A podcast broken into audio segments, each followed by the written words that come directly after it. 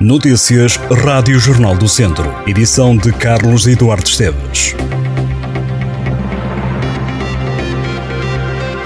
O Académico de Viseu tem este domingo jogo importante em casa contra o Farense. Os academistas recebem os Algarvios a partir das duas da tarde no estádio do Fontelo.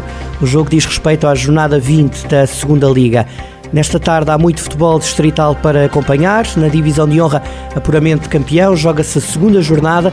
Para este domingo vamos ter estes jogos: Penalva do Castelo de Vera de Frades, Lamego, Lamelas, Mangualde, Nespreira e Sinfães, Nelas. Esta tarde há muito futebol distrital para acompanhar. Ora, para hoje está marcada também a luta da manutenção na divisão de honra. É precisamente hoje que arranca esta fase. No grupo A vamos ter Carvalhais Roriz, Paivense Molelos, Canas de Senhorim Sátão. No grupo B estão agendados estes encontros: Ferreira Daves Santa Combadense, Voselenses Piães e Moimenta da Beira Lusitano de Vilmoinhos. Na primeira divisão distrital, o apuramento campeão está marcada a quinta jornada com estes jogos.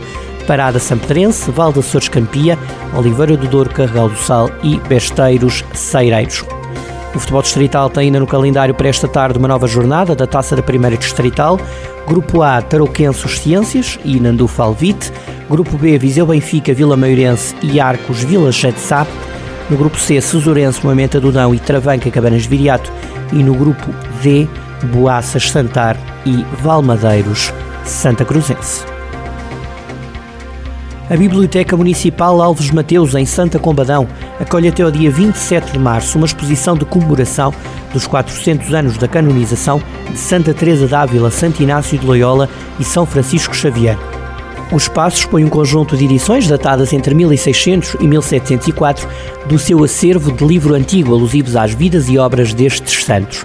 Em exposição está também uma meia dezena de tesouros culturais e históricos devidamente enquadrados com um painel informativo. Foi o Papa Gregório quem reconheceu a santidade de Francisco Xavier, Inácio de Loyola e Teresa de Ávila no dia 12 de março de 1622. E em Viseu, a Quinta da Cruz tem patente a quarta mostra de arte postal que apresenta 322 criações artísticas voltadas para o tema da cidade-jardim. Os trabalhos foram elaborados por 120 artistas de 25 países. Os visitantes poderão conhecer as reinterpretações de Viseu criadas com recurso à pintura, à tinta da China, à fotografia, colagens e outras técnicas criativas. É a 24 de fevereiro que o humorista Fernando Rocha vem a Mangualde. O espetáculo de humor decorrerá no Complexo Paroquial. Está prometido um serão especial com um espetáculo de stand-up comedy que começa às 9 e meia da noite. A Galeria da Acerta em Tondela tem patente até 26 de março a exposição O que me preocupa é tudo o que nos preocupa. Recorda o legado de Rogério Ribeiro, um dos maiores artistas plásticos portugueses. A mostra quer manter viva a memória do artista português que integrou na obra artes como a pintura, a gravura, a cerâmica, a tapeçaria, a azulejaria e o design gráfico. O posto de turismo de Sátão tem as portas abertas até 22 de fevereiro para uma exposição de cerâmica da autoria de Ana Maria Reis, que é natural do Conselho Vizinho de Vila Nova de Paiva. Depois de se reformar, Ana Maria Reis começou a dedicar-se às artes, considerando-se autodidata. Participou em diversos workshops e cursos direcionados para as técnicas específicas de exploração artística. E em São João da Pesqueira, o Salão de Exposições e o Anfiteatro Municipal recebem nos meses de fevereiro e março a 15ª edição da Festa dos Saberes e Sabores do Douro. O evento vai promover a economia local, dá a conhecer e comercializar os produtos da terra, os deliciosos sabores dos produtos tradicionais e a gastronomia regional. Decorre em três fins de semana. 18 e 19 de fevereiro, 25 e 26 de fevereiro e 4 e 5 de março. Anote já na sua agenda. Os visitantes poderão encontrar iguarias como pão caseiro, confeccionado à moda antiga em forno de lenha, enchidos, azeite, vinho, mel, amêndoa e figo seco. Estão ainda incluídas atuações de artistas e grupos regionais. A Festa dos Saberes e Sabores do Douro conta também com a participação de diversos artesãos que vão trabalhar ao vivo. Em Oliveira de Frades, a Biblioteca Municipal tem aberto ao público a exposição de pintura Inspirações de Elizabeth Gomes e Fátima Leita. Patente até ao final de abril, esta exposição retrata diversas memórias, pensamentos, saberes, cultura, vivências das duas autoras através de cores, linhas, manchas e diversas técnicas. Em Mangual, a Biblioteca Municipal Alexandre Alves recebe partir desta segunda-feira e até 6 de março, a exposição Imagens do Parlamento Português.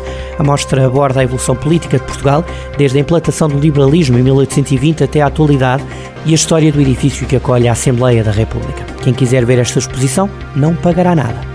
Tem até ao final do mês para visitar uma exposição de reciclagem com arte em Vila Nova de Paiva. A mostra está aberta ao público no Museu de Pendilha, uma exposição que resulta de um trabalho em família entre uma mãe e um filho franceses que moram em Voguinha de Cota, no Conselho de Viseu. Mãe e filho juntaram coisas que geralmente vão parar ao lixo. Exemplos disso são linhas, pregos, pedaços de madeira, garrafões, garrafas de vidro, pacotes de manteiga ou frascos de doces. E disso fizeram uma exposição de reciclagem. E em São João da Pesqueira, a Câmara lançou uma campanha solidária de recolha de bens e alimentos para a Turquia, na sequência do terremoto que atingiu o país. A população está convidada a ajudar. Entre os materiais que podem ser doados estão roupa de inverno para adulto e criança, desde casacos, impermeáveis, botas, camisolas, calças, luvas, cascóis, chapéus, gorros, meias e roupa interior. Quem quiser participar pode também entregar tendas, camas, colchões, mantas, sacos-cama, garrafas térmicas e lanternas. O município pede caixas de comida não perecível e enlatada, leite em pó ou fórmula, produtos de higiene e fraldas. Os bens podem ser entregues até à próxima terça-feira na loja social do município no Adro de Santa Maria e vão ser depois entregues à Embaixada da Turquia no dia a seguir dos abalos na Turquia e na Síria, o maior dos quais, com magnitude 7.8 na escala de Richter, derrubaram milhares de edifícios no sul da Turquia e no norte da Síria e causaram milhares de mortos.